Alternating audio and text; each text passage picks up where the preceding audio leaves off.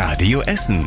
Der Tag in fünf Minuten. Am 2. September mit Julian Schildheuer. Guten Abend, schön, dass ihr mit dabei seid.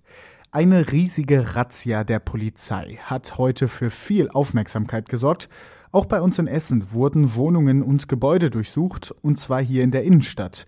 Die Razzia richtete sich gegen Bandenmitglieder der Rockergruppe Hells Angels. In mehreren Großstädten in ganz NRW haben die Beamten 24 Wohnungen durchsucht. Dabei wurde eine Person festgenommen und mehrere Waffen und Drogen sichergestellt. Hintergrund der Razzia in Essen und in anderen Städten waren mehrere Mordermittlungen. Im November 2013 soll ein Mann in Oberhausen auf einen verfeindeten Rocker geschossen und ihn schwer verletzt haben.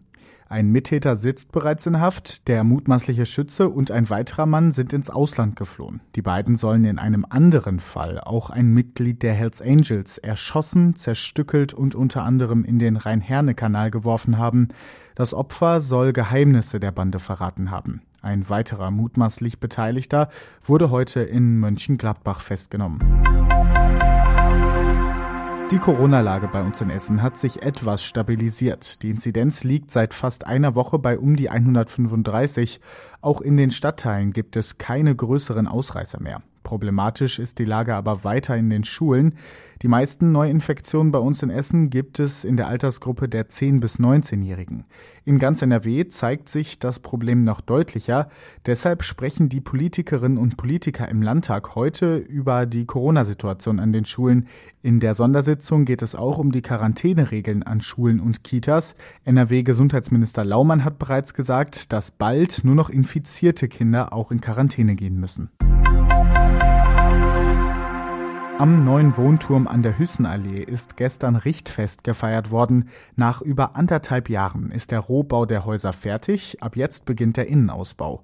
Direkt gegenüber der Philharmonie entstehen über 100 Wohnungen. Das höchste der Häuser ist 60 Meter hoch und gehört schon jetzt zur Skyline der Stadt. Oberbürgermeister Kufen sprach gestern beim Richtfest von einem neuen Highlight für die Prachtstraße Hüssenallee. Wir waren mit einem Radio Essen Stadtreporter gestern beim Richtfest dabei, sogar ganz oben. Eindrücke und Bilder findet ihr im Artikel auf radioessen.de. Mit einem Hungerstreik protestiert eine junge Essenerin für mehr Klimaschutzthemen im Bundestagswahlkampf.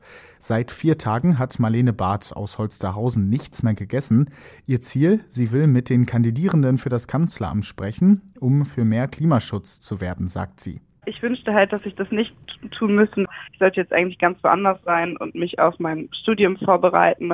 Aber ich sitze halt hier in Berlin, eben weil es gerade einfach so wichtig ist, weil die nächsten vier Jahre einfach unfassbar entscheidend für unsere Zukunft sind und damit, was mit unserer Erde passiert. Also ich mache das so lange weiter, bis die Forderungen erfüllt sind. Mediziner und Psychologen untersuchen Marlene Barth regelmäßig und betreuen sie. Das ganze Interview mit der Aktivistin hört ihr auf radioessen.de. An mehreren Orten beginnt heute das alternative Pfingst Open Air. Eigentlich ist es immer an Pfingstmontag in Werden. Die letzten beiden Male musste es aber wegen Corona ausfallen. Heute startet das Ersatzfestival. Damit es nirgends zu voll wird, sind die Konzerte auf fünf Standorte in der ganzen Stadt verteilt.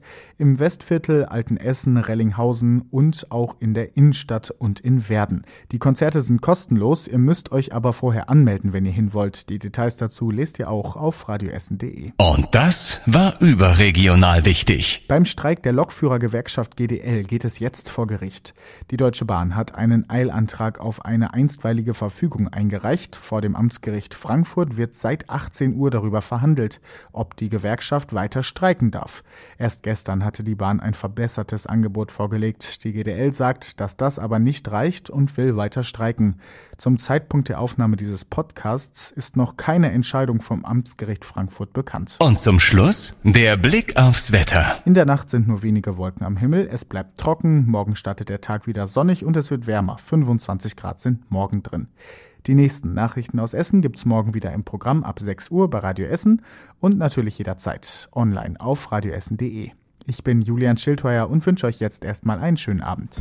Das war der Tag in fünf Minuten. Diesen und alle weiteren Radio Essen Podcasts findet ihr auf radioessen.de und überall da, wo es Podcasts gibt.